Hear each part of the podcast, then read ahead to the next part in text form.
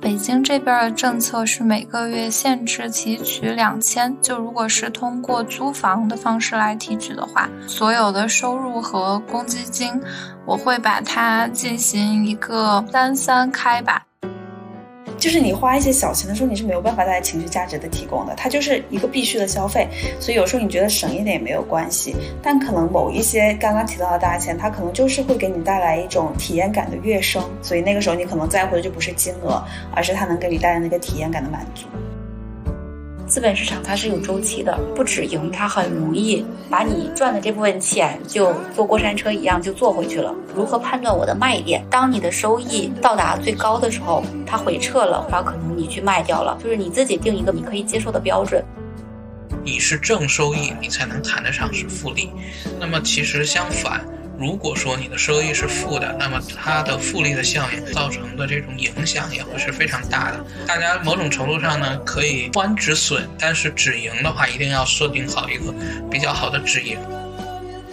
Hello，大家好，在前途未知的职场轨道以外，寻找野路子的搞钱旷野，希望能陪每一个爱折腾的年轻人先搞到一百万。欢迎来到满地找钱，听友们，大家好呀。你们最近在忙着赚钱吗？在忙着做副业、做投资吗？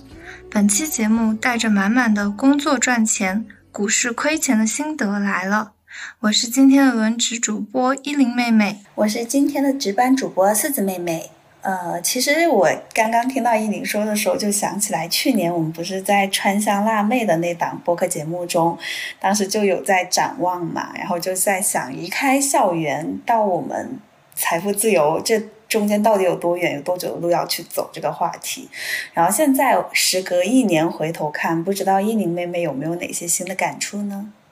嗯，我的感触是，工作上赚来的钱很多都亏在股市上了。就虽然说最近好像出台了一些政策，比如说降低印花税、增加杠杆、限制 IPO、再融资这些利好，但是我的钱袋子和我的信心都没有完全复苏，也不知道下一步应该何去何从，所以特别希望能够。嗯，让经过完整周期的前辈们给到一些指导。是的，然后就对于我们这种投资小白来说，这个时候就真的非常需要一些投资经验比较丰富的前辈来给我们做一场心理按摩。那本期节目呢，我们是邀请到了之前我们在川香辣妹有一期节目关于八零九零金钱观年限的嘉宾来跟我们返场分享，就是来自他们的一些投资心得，以及帮我们去呃分析一下未来的这个市场呀。然后我们现在欢迎我们的传哥和四喜姐来做一个简单自我介绍吧。呃，大家好啊，然后我是呃公众号江红传言君的主理人，然后我们也有一个这个同名的播客啊。呃，之前呢也和四字和一零在他们呃川香辣妹那个播客里面也做过串台啊。呃，是一个有十五年工龄的基金产品经理啊，所以刚才四字和一零说说我这边是什么经历了完整的金融周期，这里面实在不敢当，但我想至少说可能就是亏钱和看人亏钱的经验比较丰富吧啊。哇，感觉听到这个工龄十五年，而且还是基金产品经理，就觉得今天肯定有非常多的输入，非常期待。哎，那四喜姐呢？也非常期待你的介绍。Hello，大家好，我是四喜，呃，也是视频号四喜 C 的主理人，然后也是传军哥的前同事。呃，目前呢是在某总行做财富顾问的工作。我是在二零一八年工作，也是在同一年进入了股市。工龄和股龄呢都是传军哥的零头，只有五年。今天也非常开心，能够再次和。这个传军哥和呃四字妹妹和依琳妹妹来做一场我们嗯播客的一个直播，好呀好呀，嗯，那非常期待前辈们给我们分享一些我们看不到的视角。现在就直入主题吧。嗯，那我来先问一下大家啊，就是你们现在是如何处理每个月的工资的呢？会拿多少去进行消费，然后多少进行储蓄，多少又拿去投资呢？我很好奇，我们可不可以按照工龄从大到小来帮我们分享一下，然后来对比一下？哎，可以可以。啊，从我开始的话，我我觉得我可能会让你们失望啊，因为我现在基本上每个月的工资差不多是要月光掉的。因为是这样的，就是我现在充分的理解到为什么结婚，然后还有生娃是拉动消费的不二手段。就是结婚之后，尤其生娃之后，就是你会感觉到，确实是两脚吞金兽。夫妻两个人的收入的话，可能一个人的收入可能。呃，基本上要覆盖，比如说你的房贷，然后呃日常的生活支出，然后养娃，然后娃的各种各种支出，其实差不太多，就是储蓄占比可能并不太高。现在基本上是一个呃纯消耗的一个过程，但是勉强工资收入和消费支出基本上是一个相抵的那么一个状态吧。再加上最近大家也懂的，对吧？就是对。我们这些金融金融民工不是太友好，对，大家都在提这个金融的降薪嘛，对，但是金融降薪呢，大家看到的像基金行业、像券商行业，可能是一些比较高光的顶端的行业，但是其实可能在银行或者在保险，有很多像基层的民工，其实本身的收入并没有大家想象的那么高啊，但是同时其实收入也还在行业里面，其实在走一个略微下降的通道。啊，但是呢，可能更多的呢，还要去考虑，就是可能你收入里面有另外一部分，就是你的财产性收入，就是你之前存下来的钱啊，现在再再去它的呃，无论你是做稳健的理财，还是去做有有一些风险的，或者说一些那那那些状态，所以其实现在可能更多的是财产性收入，而不是工资性收入，是这么一个状态啊。哦。那我理解财产性收入的话，就比如说是买了房子，然后把它租出去收租金，以及可能买了一些固定理财，或者是嗯做了一些风险投资来赚来的钱，是吗？对对，我觉得你可以理解为就是你的税后收入。哎，税后收入，对，可以这么理解啊。嗯，当然也不一定是收入，也有可能，比如说你要亏钱的话，那就是支出了，对吧？就是这样一个状态。啊，好羡慕啊！我现在就是浮亏，账面的浮亏都不是亏损。不不不，没有没有什么值得羡慕的，就是值得羡慕的是这样的，税后收入可以覆盖你的消费支出，就可以工作了。啊，就是我现在的状态是我的收入完全覆盖。消费啊，所以现在不是羡慕，现在是很悲惨，因为没有新的财产增值，只能靠财产原来的收入这样自己增值。传军哥现在是坐在山顶上等我们，哈哈哈哈对啊，没有没有没有没有，现在就是你知道，就是作为一个中年男人，你要在家庭里面树立你仍然是家庭里面收入的主要来源的时候，有时候可能还要靠一些以前的。平准的小金库里面，对吧？你要拿出来一点钱啊，告诉说，你看，这又是我赚的钱，或者又是怎么样的，对吧？来维持作为一个中年男人在家庭里面的地位啊。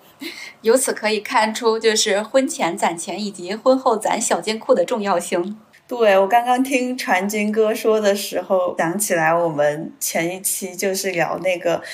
年轻人选择不结婚的时候，当时有非常多听众的反馈，就是说。不敢结婚，也不敢生娃，感觉还有人在那算嘛？因为我们上次算了结婚的开销，但有很多人在算你结婚之后组建家庭的开销，再有一个小孩的开销，感觉看上去就是天文数字。就是我觉得，就这件事情的最后，我我去落到的结论就是，他的收入决定你的支出，有多少钱花多少钱。嗯，是的。那好奇四喜姐这边的情况是什么样子？因为我记得之前那一期四喜姐有跟我们苦口婆心的说过一个，就是当你工作的时候，你就发现攒钱真的好难好难。我现在深有同感，不知道四喜姐现在情况是什么样子？对，就是我可能不太一样，因为我现在就是一个人，还没有正式的结婚，还没有小孩子。所以就是花销也比较确定，因为现在也工作比较忙，所以就是呃平时就在食堂吃饭，也没有其他额外的支出。然后上下班的话，基本上就是呃小黄车，然后基本上十块钱一个月，或者是说几十块钱一年的年卡。然后所以就是支出可能会相对之前来说会少一些。我现在基本上是工资到手的话，我会先做呃。基金的定投，然后我现在是三个产品的周定投，然后再加上就是我的个人养老金的定投，然后这部分钱都投出去之后，剩下的就是还信用卡的钱，就是我的消费支出取决于我后来剩了多少钱。啊，那其实这个逻辑和传军哥刚刚说的，就是这一个收入决定支出是一致的，只是说，因为你把那个可能理财这一部分也当做这个支出的范畴来看的话，其实它中间可能就会有这个比例的这个区分嘛。对，因为。传军哥他是经历了前期的资本积累的阶段，而我现在正在是资本积累的阶段。只有当这个雪球足够大的时候，然后你的收入对你的这个边际的增加不会表现太多。所以现在这个阶段是尽量的去把这个雪球滚大。所以我可能会，嗯，基本上工资的百分之五十到六十都会放在这个基金里，但是它今年可能也没有怎么增长。就基本上投进去，然后就没有了；投进去就没有了，就非常符合，就是就是那个投石子儿的感觉。这个湖啊，它就深不见底呀。不过我还是要坚持定投的，就是还要有信念。哎，那呃，我不然也简单说一下吧，因为这个问题是依宁发起的嘛。那依宁最后来做一个小的收尾。好呀。呃，我其实感觉情况会和四季姐比较像，然后就是，但我可能没有呃那么的纪律性，我的纪律性还有待提升。呃，目前来说的话，我也是会坚持周定投，然后以及会在呃每次公司到手之后先。呃，把它去做一个呃长线账户的投资，类似于我有一个比较信任的一个产品，我会定期先投出一部分比例嘛。储蓄的话，还有一部分会放在一些固定的理财产品里面，然后剩下剩余的钱就会用来消费。然后消费的话，主要也就是说会呃大概比例是五五分的一个情况，然后会按照四六的比例分成稳定的。呃，这种理财和一一些比较长期的，就是投石子儿的那种深不见底的那种投资，呃，大概是这个样子。然后，其实我还非常好奇，就是到时候还想再请教一下四喜姐关于怎么样去更好的去薅羊毛攒钱这一块，感觉刚刚听起来会有很多可以学习的地方。啊，那确实是，那钱不都是省出来的吗？对，因为我我觉得我现在情况就是会比在学校期间的开销会大很多。之前跟依宁盘过一次，非常非常夸张的，就是我觉得我的比例现在比我在学校的开销要高出了两到三倍。就因为刚来到一个新的城市，你总要有一些社交，对吧？然后。再去有一些新的爱好，偶尔打打本，然后看看剧。幸好我每个月会记账，不然我真的就是不知道我这个钱怎么就花了这么多。然后就每次看到账单都非常非常的惊讶。哦，然后这里可能还要补充一点，就是我觉得还有个比较大的储蓄，就是现在工作之后会发现公积金这一块确实也是帮自己强制储蓄的一个很大的部分。对的，公积金真的很香，就是因为我是换工作是跨了地区，所以就在。呃，上一次在天津就是交的这个公积金，然后六个月停交之后是可以取出来的，然后所以今年我就取出来一笔巨额，对，然后就投到了股市，然后就是，就反正你看到了它，然后它又不见了。哎，那深圳这一边是每个月都可以取，大概取的比例应该是百分之五十到六十。然后，所以我是每一个月就是会以那个租房提取的那个形式，然后我会提出我的，在每个月一号我就会去把这个钱提出来，然后也是呃投到股市里面，就是 让它去自生自灭。对，这个这个其实也挺好的，因为你放在公积金里，如果就是它其实是利息很低的。但是，就是如果后续有买房的需求，可能还是要看里边的余额。但是你如果只提百分之五十的话，应该是不影响。对对对，哦，然后我这边情况大概是这样子，然后非常好奇一宁的了。嗯，好呀好呀，那我也来讲一下我这边的吧。就我的收入构成，也就是工资加上副业，还有爸妈给的一些钱嘛。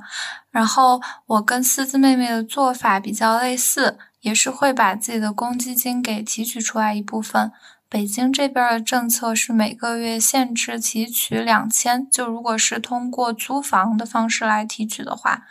嗯，然后我就是把这些刚才说到的所有的收入和公积金，我会把它进行一个大概是三三开吧。就是百分之三十进行消费，然后百分之三十去强制的把它给储蓄下来。我指的储蓄主要是指的是，嗯，储蓄保险，然后还有国债呀，就是债券基金，嗯，然后还有一些就是像什么招招营啊这种，就是固定理财。然后最后百分之三十的话，我可能会把它投到刚才思思妹妹有提到的长钱账户啊，还有把它投到支付宝的一些嗯特定板块的基金里面去。我大概是这么一个情况。那剩下的百分之十呢？剩下的百分之十一般就会用于做一些呃非计划内的消费，就可能。这个月想买一个什么项链呀、戒指呀，或者是想买一个不那么实用但是又非常喜欢的东西，啊，就能给你带来额外情绪价值增值的那些，你会预留出一部分这样的钱。如果他花了，他就花了；没有花，他可能就变成你储蓄的一部分。啊，对对对，是的。比如说上个月的话，就是去了一趟阿那亚，然后我也觉得这个钱花的非常的值，特别的舒服，特别的美。对对对，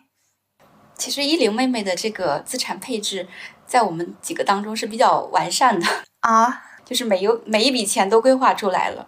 然后就一般都会说要有四笔钱嘛，要花的钱、保本的钱、保障的钱和增值的钱，她几乎每一笔都分出来了。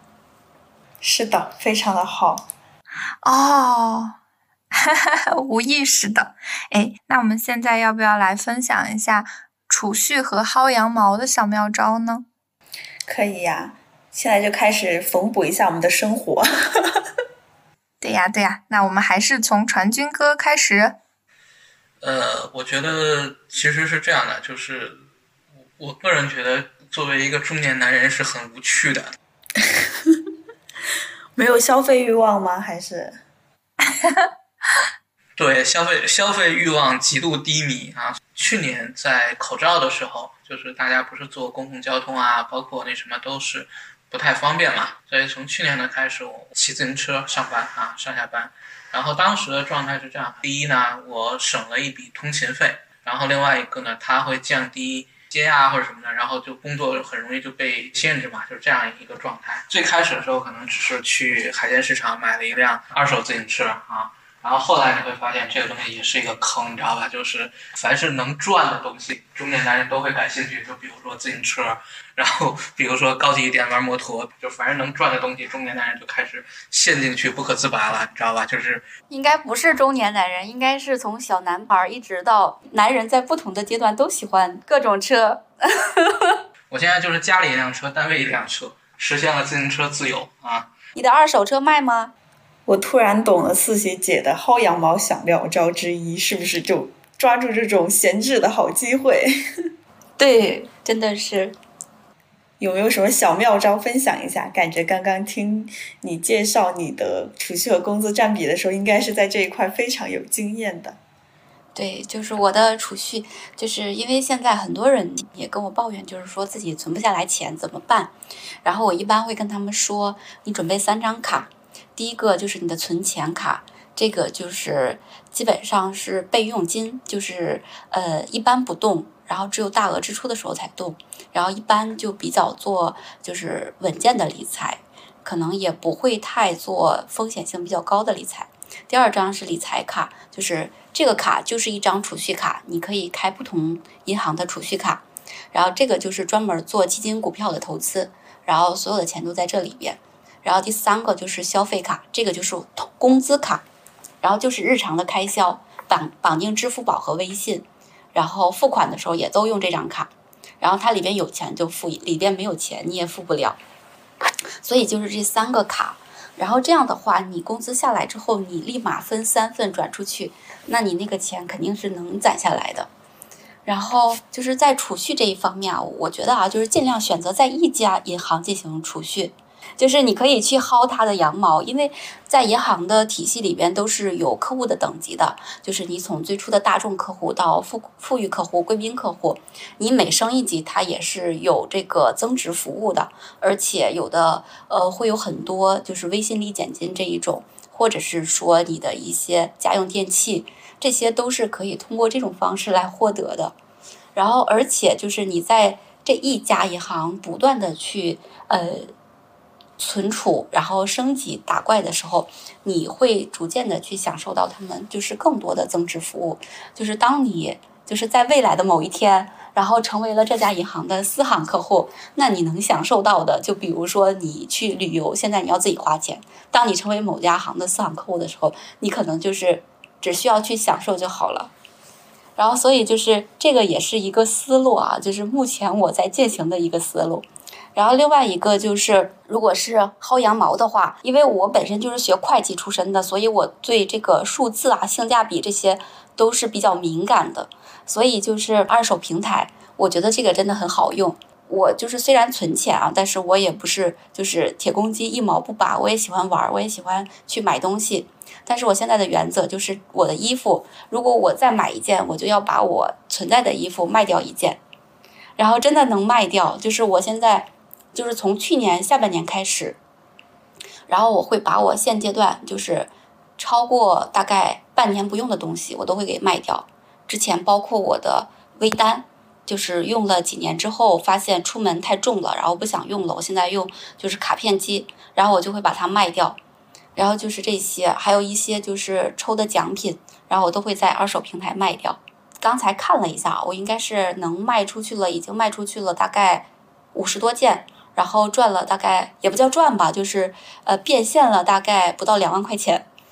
哦，我觉得刚刚嗯四喜姐说的那个有进有出这个点特别好，就是你先盘一下自己的存存货存库，对，再决定要不要进新的。因为你盘的时候，你就会发现你有很多其实你连标签都没有拆的衣服，尤其是女生，我觉得可能会更多。对，还有一个小习惯啊，就是。在刷淘宝的时候，很容易就很冲动，然后就觉得这件衣服穿在他模特的身上很好看，然后我就想买回来也要试一下。但我一般这种都会先加到购物车里面，经过一个星期的冷静期，一个星期之后我还是很想要这件衣服，那我会买回来，然后再看一下适不适合自己。如果一个星期过过去了，我把这件事情都忘掉了，说明我也不太想要这件衣服，所以我也不会买。哦，这也是一个很好的思路，就是离婚有冷静期，投资也有冷静期，然后我们对吧，消费也有冷静期。对。然后另外一个就是，我平时也比较喜欢出去玩、出去吃。然后玩的话，我觉得就是只是一个小建议啊，就是在去哪网上边，就是你买它的那个会员会节省很多费用。就是相比于你在大众点评上订酒店，或者是你在幺二三零六上订你的机票，或者是你的这个火车票，它都会更好用一些。就是我有对比过，就是各个平台订酒店。然后最后发现，就是去哪儿网的是最便宜的。哇，好厉害！好的，现在小本本已经记下了，疯狂做笔记。对，然后我的大众点评就升到了 V 八。你会发现，升到 V 八之后，你会有很多的权益，也不叫很多吧。比如说，你去吃个饭，吃饭不用花钱。呃呃，也不是不用花钱，但是会少花一些。因为今年我在准备结婚，然后所以我就想做一下美容护理。然后我去做了两次之后，我发现霸王餐里面就有很多美容护理，然后我就去参加，然后就基本上我现在每个月中一次，我现在还有两次还没有试用，所以现在我都不需要再去买。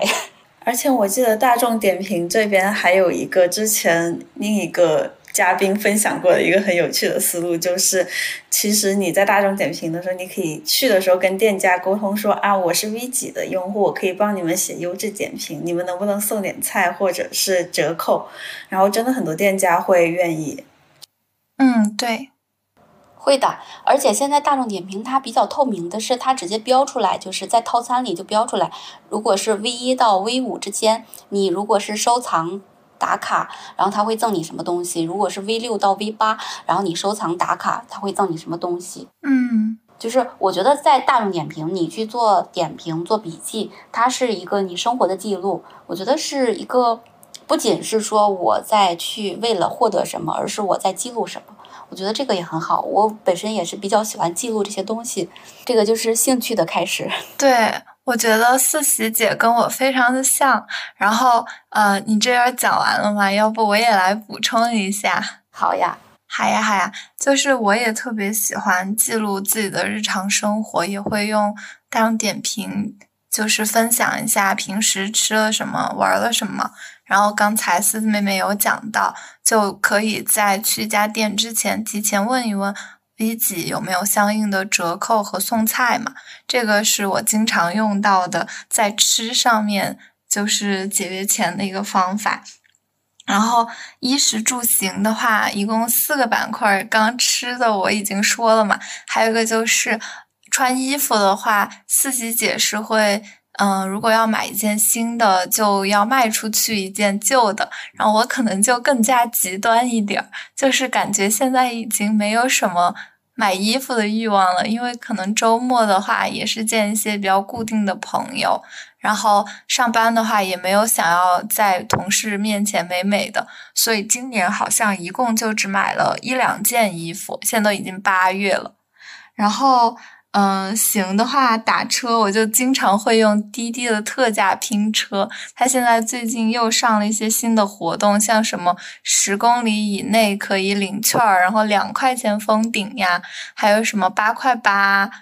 嗯，打两折之类的，就大家也可以关注一下，就是薅大公司的羊毛。然后住的话，就我跟我的朋友一块儿去合租了一个房子，这个房子可能如果是。你找自如去，嗯，一个房间一个房间租的话，它会稍微贵一点儿。但是如果你是两个人已经找到搭子了，你再去把一整套房子给合租下来，再去做拆分，就也能省一些钱。所以我基本上就是通过这些方式来全方位省钱的，全方位武装自己。嗯，哎，那好奇四子妹妹呢？我觉得刚刚听依宁说的时候，就是会有非常大的反差，因为我刚开始认识依宁的时候，她真的是一个。我变了，花钱就是如流水的女人，我只能这么说。然后现在真的就是，自从她开始记账之后，我觉得真的就是发生了翻天覆地的变化。嗯，然后有时候我会跟伊宁感慨说：“我说我虽然记了很多年账，但我感觉我现在工作之后，我花钱反而更加大手大脚了，而伊宁反而走向了极简的那种生活嘛。”我的话，其实首先我觉得很重要一个点就是你要做好储蓄的核心，就是你要记账，你要知道你的钱花在哪儿。就像刚刚依宁啊、四喜姐还有陈杰哥都有提到，其实最基础的板块就是会分在衣食住行上面嘛。那可能还有一些是用在娱乐方面的。那首先我先来呃按照这个顺序讲一下，就是首先关于衣，其实我的情况会和依宁也比较像一点。最主要的原因呢是我们要穿行服。哦，所以注定了我一周七天有五天穿的衣服都是固定样式的，然后剩下两天其实就是你存量的衣服已经够穿了，就是你来回倒饬你，反正就两天，而且有一天我基本上不怎么出门嘛，所以其实我真的是非常非常久没有买过新衣服，基本上穿的都是去年夏天的同款。然后关于吃的话，就是。呃，这点跟四喜姐刚刚说的会比较像一点，就是我们一般就是吃食堂，就是因为公司会包三餐嘛。其实你周末你都可以来公司吃，它也有饭。然后因为我们是直接刷那个饭卡的嘛，就相当于不用你自己出钱。所以在这一块的话，吃的话，基础的还是说会省掉一部分。但其实因为，呃，我应该是四个人中现在唯一的单身嘛，所以你就会有不可避免非常多新人的社交场所。然后在这种时候的时候，你就会花掉。嗯，比较多的一部分钱其实，在吃上面。然后这一块的话，我觉得我平常会比较常用的一个就是大众点评，会先去看一下有没有套餐。然后其实用套餐本身能节约掉一部分的钱。还有就是说，呃，在点外卖的时候，呃，可能在这方面也会比较留意。像比如说现在美团它有做，就什么拼好饭，还有什么那些秒杀，然后这些其实也会非常适合一人食的场景去。去多使用嘛，所以食这块的话，其实就是可以充分利用起各个的那种这种美食平台，像还有一些小程序，它也会有一些特价的秒杀，但其实可以很显著的看到，我觉得其实这几年可能也是经济形势在下滑，然后呃各各个这个店家也不好做，所以它其实的折扣也并没有比这种官方的像美团、大众这种平台便宜很多。既然有套餐，就呃为何不用起来呢？就不用觉觉得就是会丢面子啊什么那种，就是毕竟大家出来就生活的已经这么艰难了，吃点好的，我们能省就省，对吧？对，我们要里子。对 对对。那嗯，剩下两个板块的话就是住和行嘛。然后因为我现在是直接住在公司附近，步行可达。呃，然后我是现在是住的一居室嘛。然后其实八月份的时候我有考虑过房子，因为其实我现在房子还挺大的，我一个人住大概三十平米的房子。嗯。然后呃，我当时想的是说我可以去换一个小一点的房子，然后去大概去降低一下房房租这边的开支。但其实看了一圈下来之后，你就会觉得你有减入奢。之后就是你从学校出来，你住了大房子之后，你就回不去小房子了。就是，嗯，我看了好多房子，我都不满意，所以后面还是决定续约了。就我觉得在这一块，我我可以稍微多出一点。然后住的话，还有一个点就是你出去玩的时候，然后刚刚四季姐有说到去哪儿网嘛，然后其实我一般也是会就是多平台去比价，而且就是我会发现现在有个非常好的一个点就是。呃，其实各家公司，尤其是互联网大厂和银行，都会和一些高端酒店有协议价。哦，对的，对的。然后比如说我们，对我们上周去珠海玩的时候，就是当时特别有意思，我是跟我们呃腾讯的朋友，还有大疆的朋友，还有一个中信建投的朋友，然后还有我行，然后我们四家公司的朋友一起打开了各家公司的协议网去查那个珠海洲际的价格，就在平台上面。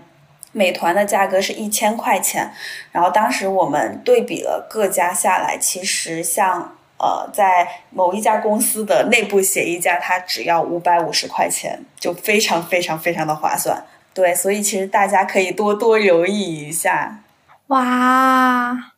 好划算。对，是。然后行的话，其实这一块就是包括像传君哥。说的就是，呃，骑自行车，还有一宁提到他可能打车上的一些优惠。像我现在的话，我也是有对自己装备升级，之前更多的是使用美团或者青桔的单车嘛，但我会发现经常会因为早上，呃，附近没有找到单车，然后不得不步行上班的窘迫，所以其实在今年六月份，我升级了我的小电动，我现在每天就骑电动上班，可能通勤时间。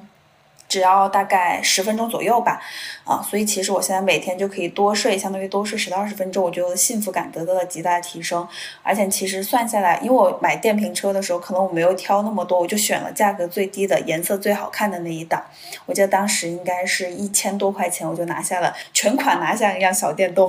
然后可能每一周到两周，我只要花四块钱去充这个电。其实我觉得整体的开销，我觉得在行这块是好去控制的，就是这些固定的开销就会让我。我大概知道我每个月会花掉多少的钱，然后可能一些比较意外的开销就是会在于我的那个娱乐方面，就本月储蓄的。比例完全取决于我这个月的娱乐开销有多少。比如说，有时候看剧花个一千两千对吧？打个本几百，然后办一个健身卡几千，然后可能这个时候就会严重影响到我的储蓄的这个情况。所以我刚刚听完大家的这个生活和这种分享，我决定以后我要对我这一块进行一个严格的管控，把它的那个比例按照依宁说的控制在百分之十以内。因为我觉得这一部分开销它不属于固定的消费，它更多的是属于。能够给你带来一些情绪价值和那种。呃，生活幸福感提升的一部分。那我希望这一块的比例也能够有一个比较明显的限制，这样子我以后就知道我是不是该在这方面花这么多钱，以及我会更加慎重的去选择我做每一次娱乐活动的时候是经过我精挑细选的。所以我选择之后，它能给我带来的正反馈或许也会是相对于更高的。哦，那我发现了一个很有意思的现象，就刚才思思妹妹有聊到嘛。嗯，在花大钱的时候非常的莽，非常莽撞，然后花小钱的时候抠抠搜搜，这个是为什么呢？感觉这心理值得分析呀。你刚刚说的时候，我突然也反应过来，就是好像我们现在越来越容易在一些就是小钱上面去反复斟酌决策。然后在无论是说的投资，比如说啊，我每个月会固定投个几千块钱进去，然后不管它的死活，包括可能买车的时候，以及呃续约房子的时候那种大额支出，就可能冲动性消费了。这一块的话，我也想听一听关于前辈这方面，在这方面有没有什么见解和就是分享。不是有一个段子说吗？骑着自行车去酒吧，该省省，该花花。就是有有一些地方，它带给你就是自己的那种心理感受是不一样的。就是你住大房子，嗯，生活已经这么累了，天天加班，我回去还不能住好一点吗？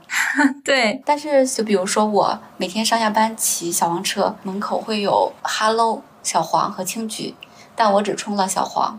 然后，如果门口没有小黄的时候，我会走到地铁口去骑小黄，而不是再花那几块钱，我再去充一个卡。我觉得一张卡就够了，没有必要再花第二张卡。嗯，所以我觉得就是决策，它不仅仅是金钱的考量，还是它带给你身心的一个感受。我觉得该省的地方省，该花的地方花，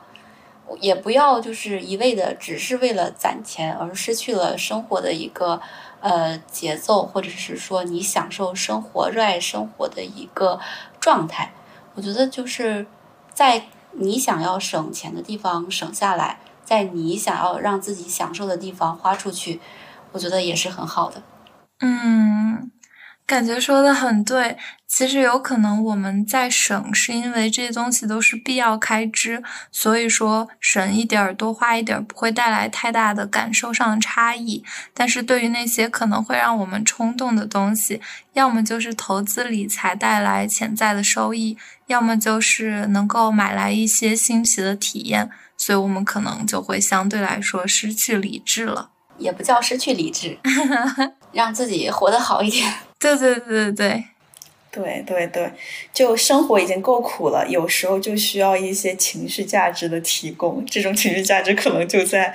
就是你花一些小钱的时候，你是没有办法带来情绪价值的提供的，它就是一个必须的消费。所以有时候你觉得省一点也没有关系，但可能某一些刚刚提到的大钱，它可能就是会给你带来一种体验感的跃升。它也有它自己属于它自己的意义和价值所在，所以那个时候你可能在乎的就不是金额，而是它能给你带来那个体验感的满足。我的直观感受是这样的，就是其实你在花小钱的时候，小钱代表了什么？小钱基本上代表的实际上是你日常消费当中的高频消费啊。所以其实，在你高频消费的时候，你你就会反复刺激你嘛。然后可能在这种情况下，就是你自己从心理上来角度上来讲，大家可能都会有一个我确实在省钱的一个心理。呃，相反。其实可能一些大额消费，它其实可能会有两个方向。第一个方面呢，是说它可能第一个就是它不是一个经常性的一个消费，所以在这个时候大家都会有一种心理，就是说可能，哎，我我之前省了那么久，对吧？我就是为了。这一个消费能够痛快一点，或者怎么样一点，或者说我之前省钱就是为了这个大额消费的，所以其实这是一个不同的一个比价心理啊。另外一个呢，比如说，其实我们在去进行高价值消费的时候，经常会会有一个观点，就是说，哎，我比如说我买辆车，比如说我买买个什么，这个东西我觉得它是一个物件，所以它是能留下来的，所以我我就要。去买好一点的。相反，对于可能这种高频消费的东西，那其实可能它是一个消耗品，那我可能就要就要省一些，这是是有这种心理学存在的。然后另外一个呢，就是说对于它来讲，其实你可能某些程度上来讲，其实你不把它当做一个消费，很多程度上其实你把它当做一个投资也好，甚至其实很可能其实是一个赌博，就是它带给你来的是一个未知和其他的一种快感。那在这种情况下，其实可能你在某种程度上，对于他的消费和这个状态来讲，其实你可能就并不在意那么金额。在准备这个时候，我跟他们其实我说到一点，就是我其实会有一个很跟大多数人不太一样的一个状态，就是说可能很多人的时候是说，我觉得我可能。哎，投资收益高的时候，大家可能会有冲动的消费，为什么呢？是因为觉得，哎，这个钱是我白赚来的啊，大家可能都会有有这样一个心理，或者都有损失厌恶心理。但是如果投资带来钱是容易的钱，大家可能会容易消费掉。但我可能我自己会刚好相反，就是我在我。比较容易亏损的时候，或者在我亏损的时候，我特别容易消费。这个其实就是一种补偿心理啊！你已经亏了这么多了，我得对自己好一点，吃顿好一点的，安慰一下受伤的心灵。对对对对，已经亏了那么多啊，我我要好一点。再有一个，你会想，哎，我之前省啊那么省，其实现在看不就是一天的跌幅吗？我他干嘛不自己消费掉啊？与其与其被就是像像刚才讲打水漂，不如自己消费掉啊，会有这种心理在的。嗯。哇，我觉得传金哥刚刚说的这个点还蛮戳到我的，然后其实也到了我们第二个比较关心的话题嘛，就是刚刚传金哥就是说，那种高额消费有一部分其实就有点类似于赌博或者是投资，就是它会有非常强的多巴胺的刺激。那回归到。投资这个话题来说的话，我也比较好奇，就是各位现在的这个投资流派啊，或者是你的一些投资偏好标的这一边的一些情况，就是跟这个挥剑如土是不是非常的对标？不然还是传真哥这边帮我们开一个好头。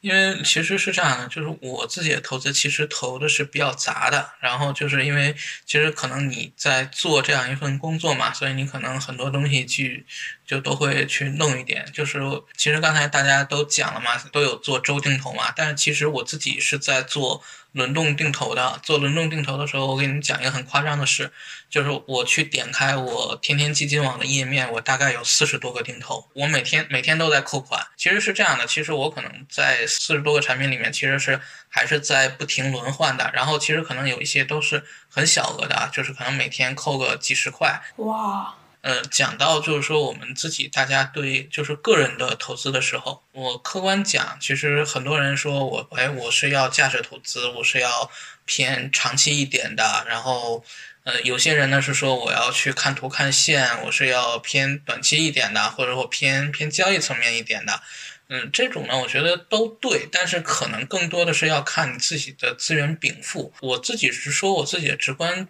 感受啊，就是我看到的，因为我跟你讲，我说亏钱的经验多一点，看到别人亏钱的经验也多一点。就是说，其实很多普通人所谓的价值投资，并不是真的价值投资，只是说我自己被套牢了之后，对其自己的一个心理安慰啊。有被骂到？不是被骂到，就是这是很正常的，就是我自己是一个价值投资啊，我是一个长期持有。但是实际上，就是说，大家去看价值投资，你真正的内涵的核心是什么？内涵的核心是说，你要对价值有一个清晰的认知。那你普通人，那么你现在对，比如说某一个上市公司、某一个状态，你根本没有办法认识到，就是他自己深刻的内部的价值是什么？那你谈何它是是价值投资呢？我觉得这个东西可能就是说，普通人的价值投资更多的，我觉得会倾向于什么呢？倾向于就是你自己本身的行业。就本，比如说我自己本身就是互联网行业的，或者说我自己本身就是金融业的，那或者说我我相关存在哪个行业，那我可能对哪个行业会有清晰的认知。我觉得这个可能是他价值投资的一个方向。刚刚听着传金哥说，我打开我的支付宝基金，然后我发现我现在为数不多挣的基金就是我投的银行指数，还有两个点，其他都负的不成样子。已经很不错了，至少是有两个是红着的，我一个红的都没有。对，还是你自己本行业嘛。这个就是传统的巴菲特投资理念，从身边的最熟悉的标的，就是找投资标的。嗯，感觉真的非常专业，非常敏锐。那好奇四喜姐嘛，就五年投资经历的人，也来帮我们分享一下。哎，就是我是从上班的时候开始进入股市，然后就是后来工作的内容也是比较相关的，就是财富管理这一块儿，也是嗯听了很多投资方法，或者是说看了一些关于投资的书，呃，反倒是我觉得啊，投资下来就是不如最开始选择的，就是投资方向。就是更好，就是我有两个账户，一个是我刚入市的时候开的账户，那个时候选择的标的就从一八年开始一直拿到现在，然后还有一些是后来就是当时的投资线索去做的投资，然后想做呃叫中短期投资的这种账户，反而是现在亏损比较多的，就是传军哥说的这种。就是是因为套牢了才拿到了现在，而不是说像第一个账户，我是因为当时很简单的想法，就是从身边发现的这个股票，大家逢年过节都会送这个礼品，当时广告也不是很多，但是家喻户晓，然后就觉得这个产品，嗯，大家都比较熟悉，然后它的销量也不错，然后它的分红特别高，所以就当成了一个，呃，当成了一个类似于就是说定期分红的一个投资标的。而且当时我买入的成本也比较低，所以就算今年它或者是去年它跌了很多，但是它也没有跌破我的成本价。所以这个就是比较，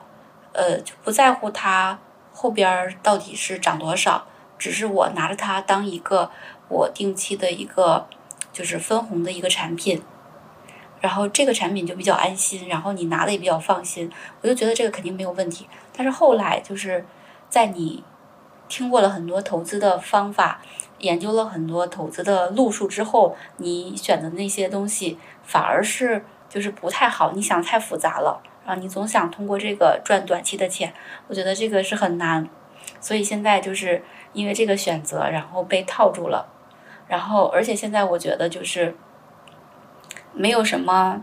阿尔法赚阿尔法的钱，都是贝塔给你的钱，就是行业给你的钱，就是这个大的环境好。然后资本市场好，然后你在上面赚了一点小钱。资本市场不好的时候，你很难在上面赚钱。所以我现在就是这样的一个心态。我今天看到那个狗蛋老师发了一个新的文章嘛，就是说你所谓的阿尔法都是不够细分的贝塔啊。对，就是以前还觉得，哎呀，这个股票选的不错，然后觉得自己选股能力强，后来就觉得什么呀，只是运气好罢了。就感觉投资不要太复杂，不要觉得我学了这个学了那个，然后各个方面都学下来，然后自己的投资理论就比较丰富，然后就可以去选择好的标的，然后去投资去赚钱。我觉得这个太难了，主要是我现在呃对基金这一块儿也不是那么深入的研究了，然后我觉得经过这一轮的话。可能也会很受打击，然后我觉得还是定投会更适合我，尤其是定投指数，因为我之前比较成功的一次定投就是从一八年开始定投，然后定投了大概三年，然后卖掉，然后我又从二二年开始重新定投，就定投指数，然后我觉得定投也不是说就是从一而终的定投，而是说要。定期止盈的定投，资本市场它是有周期的。你如果不止盈，它很容易把你赚的这部分钱就坐过山车一样就坐回去了。其实之前传军哥也分享过，就是我如何判断我的卖点。当你的收益，就比如说到达最高的时候，它回撤了，回撤了百分之十，然后可能你去卖掉了。就是你自己定一个标准，你可以接受的标准，就不要觉得我一定要等它赚的最高的时候。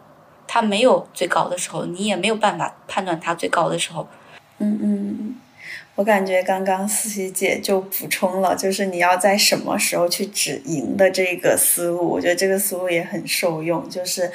其实像我的话，我也是可能分成两个阶段吧。我的这个投资，第一个阶段就是最开始疫情刚开始的时候，可能是二零年前后，那个时候应该就是四季姐有提到，就是可能。呃，有一波其实当时涨的就是年前嘛，我记得那个春节涨得特别特别好。然后当时我周围的同学和朋友都在议论说，在这个过程中赚了多少钱。我就是在那个时候就非常好奇，然后我就开始了我的小白第一次出尝试。然后那个账户，因为我那个账户用的是当时另一个支付宝的账户买的嘛，我今年过年回家的时候还看了一下那个账户，亏得惨不忍睹，就是。惨绝人寰，就我再也没敢打开过那个账户，就只能这么形容。因为那个时候买的也基本上也都是同学推荐的，什么医疗，还有新能源，就是那种当时涨得特别多的那种。然后那个时候就是狠狠的吃了一波教训。然后后面开始比较规律投资，是从刚开始毕业前，因为那个时候知道自己定下来要来金融行业工作之后，就想着要去弥补一些金融知识嘛，所以那个时候也看了非常多的理论知识，包括像什么投资第一课、呃小狗钱钱、穷爸爸富爸爸，然后以及后面那碗宝典，然后穷理查宝典、巴菲特的各种书，然后就开始有一些觉得嗯自己可以试一试，所以就开始。呃，重新回归到实践这个层面，就是开始买一些基金，然后到后面工作也开始慢慢的买一些股票啊，还有一些黄金这种资产吧。然后我目前最大的一个感受就是，因为我现在虽然在金融行业，但其实我不是专职做，比如说基金、基金产品经理或者是基金经理这种行业。其实我的大部分精力会投入在不那么相关的。主业上面，所以我更多的是希望我的投资是不用占据我过多的精力，我可以更好的去在我职业早期能够去更好的发展我的主业的这样一个阶段。所以我现在投资的产品绝大部分就是像刚刚四季姐和传金哥有说到的一些你比较信任的行业的一些指数，还有大盘指数，还有就是有一些比较专业的基金。投资人再去帮你选基，做一些资产配置的这种产品，然后可能，呃，我自己花费在上面的精力和时间就会少很多，然后我就有更多的时间去来做我的主业和副业，来去去攒我的本金，对吧？但我觉得刚刚听完两位的分享，我现在是觉得我是需要去给自己制一些止盈的目标，因为其实虽然在我投资的这一年多以来，目前是还是负数，但其实中间有好几次是涨的。然后我当时，比如说像我之前买的军工，有一度其实涨得非常的高，但我那个时候就是非常的贪婪，没有把它卖出，现在就是亏得非常的惨。这一块可能是我后续需要改善的吧。然后我的投资情况大概是这个样子。然后依宁妹妹呢？嗯，我的话可能是在座几位中就最最垫底的吧，因为我其实嗯投资是没有太大的心理波动的。我从二零一九年。牛市的末尾入市到现在，我基本上从来都没有见过赚钱，所以我就是被套牢的状态，也有点像刚才传军哥说的，坚持价值投资是因为对自己的安慰，然后我可能就会在嗯。比如说亏了百分之二十多、百分之三十的时候，那个时候我还一直保持着坚持定投。然后现在的话，有一些，比如说像新能源呀、新材料，这已经亏了百分之五十了。现在有一个是百分之四十六，有个是百分之四十二，所以我就已经。有一点不知道怎么办了，就还是定投吗？我今天就在思考，我是应该直接投跟现在持股的一样的金额，这样它能够快点涨回来，还是说我再等一等，然后最后选择了一个每日定投，就这段时间真的是跌的太低了，所以我就每天定投一百块。选了两只跌特别惨的基金，我个人觉得，其实，在投资上是蛮容易冲动的，因为其实对一个行业不是特别了解，可能外部有一些消息之后就茫然入市或者是出去了。平时朋友也会推荐一些，就刚刚所说到的纳指什么的，都是就买进去，然后它就开始跌，然后我就又跑路了，这样一个状态。所以其实可能我代表了大多数的九民，就是真的不知道怎么搞。呃，我觉得是这样，我这个时候可以那个四喜说他著名的那个 slogan，对吧？就是一时的浮亏不是亏损，到手的收益才是真的收益。对。就是是这样的，就是容易有的误区，就是一个是锚定效应，就是说我曾经盈利一个程度，对大家都会有一个心理的锚定效应，大家不太愿意去接受它又亏了，而且呢，就是其实大家都在讲，就是包括其实很多讲复利，但是复利是很伟大，但是复利里面大家一定要注意点，你是正收益，你才能谈得上是复利，那么其实相反。如果说你的收益是负的，那么它的复利的效应对于你来讲的造成的这种影响也会是非常大的。复利的作用是一个双面剑的，所以在这里面，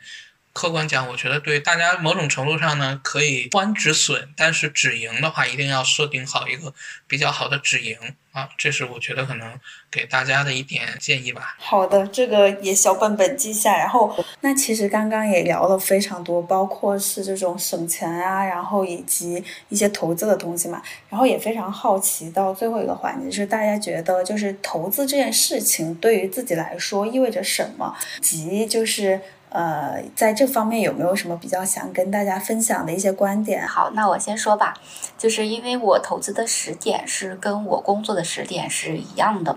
也就是从就是学生时代步入了这个呃职场人的一个转换，也是从没有收入到有收入的一个转换。其实这个时点，我觉得对我来说是一个呃比较有意义的时点，因为是投资这件事情让我明白了，就是理财和储蓄对我来说意味着什么。就是看到自己就是定投的金额，就是像滚雪球一样，就是越来越大，越来越大的时候，就是让自己很有成就感和安全感。当时就是工作的时候，工资其实也不高，每个月可能也就五六千块钱，但我那个时候可能是把百分之八十的工资都做定投了，然后所以那个时候它其实是一个积累的疯狂期。就是一年下来可能没有很多，但对于我刚入职就是一个学生身份的末期和职场人的初期来说，就是那个时候看着账户，就是会让自己就觉得哇，原来攒钱对我来说是这么开心的一件事情。就那个时候，可能每隔一段时间都会要算一下自己账户里有多少钱，赚了多少钱，然后就觉得很开心。所以从那个时候开始，我就养成了这个就是储蓄。的这个习惯，然后不会就是说刚开始进入职场，然后赚到钱了就每个月都花掉，每个月都月光，就是那个时候没有这样，所以也养让我就是后来养成了就是现在这样，就是每个月先去攒钱，然后再去花钱的这样的一个习惯。所以现在这个阶段跟我那个阶段可能也有点像，因为在资本市场现在这么不好的情况下。所以我想跟大家说的就是，呃，现在你看到的投资它也不是洪水猛兽，在熊市认识投资是一件很幸福的事情，但一定一定要记得，就是刚才传军哥所说所说的啊，一定要设定自动止盈，就不要你觉得自己人为的止盈，不要相信自己是不可能的。当你真的看到它去一点一点的去收益在增长的时候，你就会想，我还要涨得更多。我还要它再涨再涨，它还会再涨，但这样的话你就不会去说我想着某一天把它卖掉，直到最后就是它可能走过了一轮周期，然后又亏掉了，然后你还在拿着。就是上面就是我想跟大家分享的一个，就是从我自己开始投资到现在经历了就是从熊市到牛市再到熊市的这样的一个心历路程，然后来分享给大家的。就是现在投资也不是说一件像烫手的山芋一样，我们不要碰它。我觉得理财这件事情，不管你是不是投资股票，是不是投资基金，我觉得都是你要去思考去做的事情。嗯。我觉得思琪姐说的这一点特别好，而且刚刚说就是学生时候那一段的时候，就感觉就是就是我复刻了思琪姐的历程的样子，就是感觉把投资这件事情当成了我储蓄的一个手段和方式，因为我会分的比较清嘛，就是比如说有一些是活钱，有一些可能是一到三年的那种呃储蓄的那种产品，就是你会把它当成一个短钱，但投资这部分钱，我就会默认觉得。整体上，无论是我止盈了，我肯定也会把这部分钱再拿去投资。但整体上，我会把它预期放的比较久，可能是一个比较长期的钱，所以它就会让我有一种强制储蓄的这种观念在里面。你这一点是特别重要的，就是这一部分钱一定不是说我一年或两年就要用到的钱。就是很多人在投资上爆仓，或者是说他很绝望，是因为他把不该用在这部分上的钱用在了这部分上。好的。哎，那传军哥这一边呢，有没有什么想跟大家分享的？呵 呵嗯，我觉得是这样。其实我刚才也仔细想了想，就是说投资对于我自己真正的意义到底是什么？就是因为我最开始的时候是做理财经理出身嘛，那你其实，在想的时候，你在想，哎，那我去帮客户理财，那我总要自己的投资做的要比客户好才对，对吧？那你做投资，你还不如客户呢，你凭什么去给人家提建议，对吧？所以其实可能我刚入职或者我在年轻的时候投资，可能更多的是这样，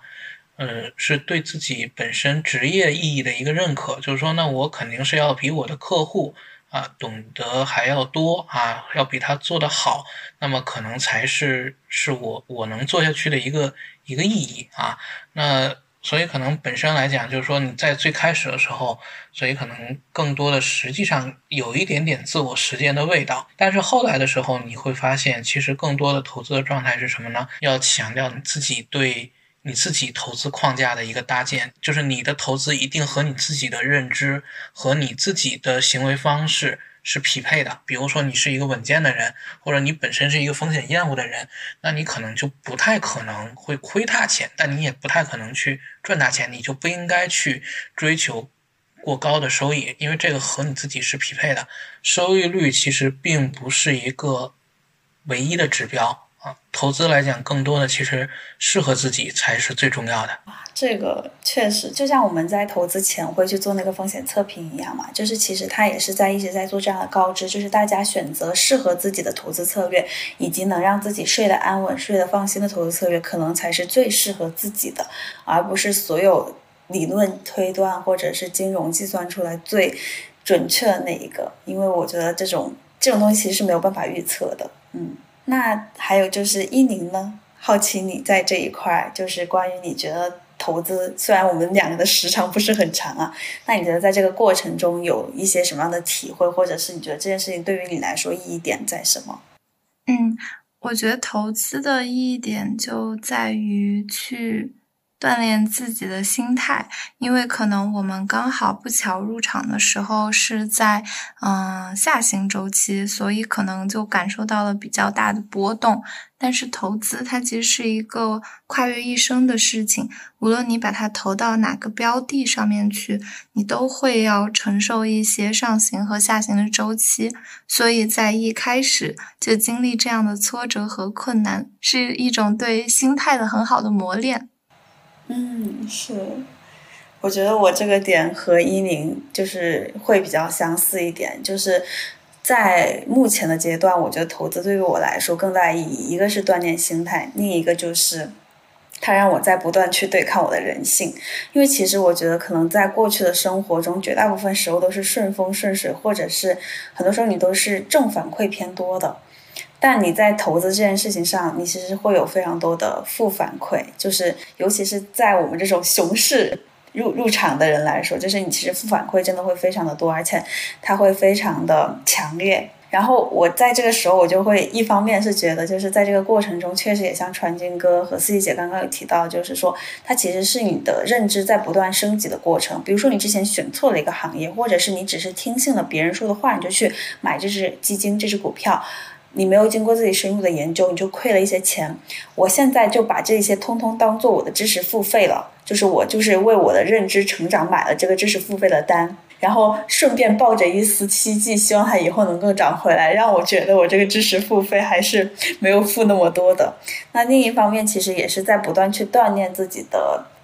这个投资策略的选择嘛，就像传奇哥刚刚提到的，就是我会在这种呃投资，然后获得一些比较及时的反馈的过程中，去发现我到底适合什么样的投资策略，我到底是一个风险喜好者，还是一些风险厌恶者，我能接受的这种风险的程度大概有多高？所以我觉得，就是投资这个事情本身对于我来说，就是一段不断修炼自己的旅程吧。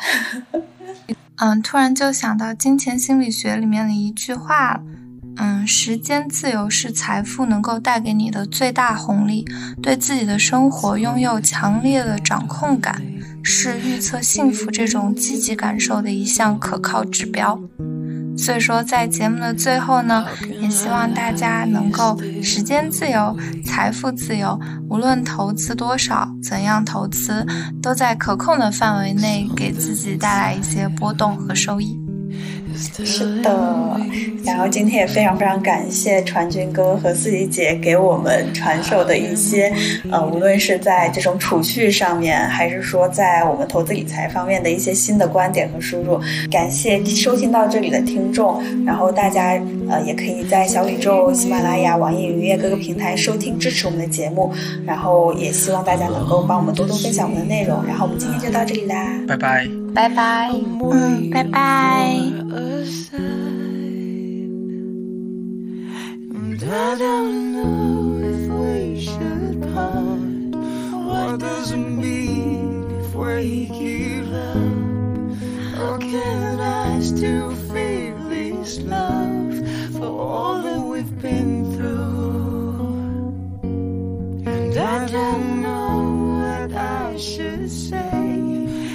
This is a time to walk away. Should we let go or should we stay and find a way through?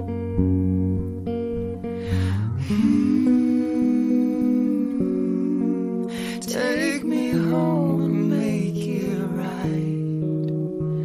Can you still see the best of me, or am I falling?